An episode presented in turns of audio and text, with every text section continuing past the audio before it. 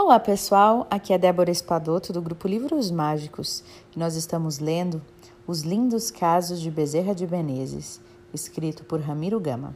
Hoje nós vamos ler o caso de número 18.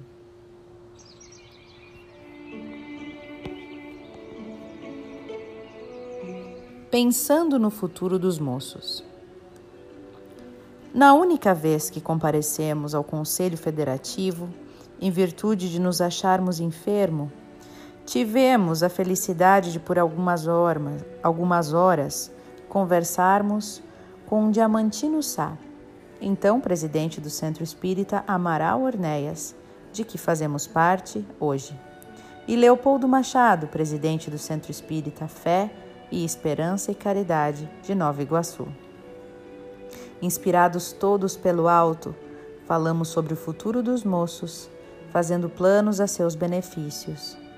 Leopoldo Machado contara-nos um caso a que assistira em Nova Iguaçu, de um moço que se embriagara e em praça pública exibira suas derrotas.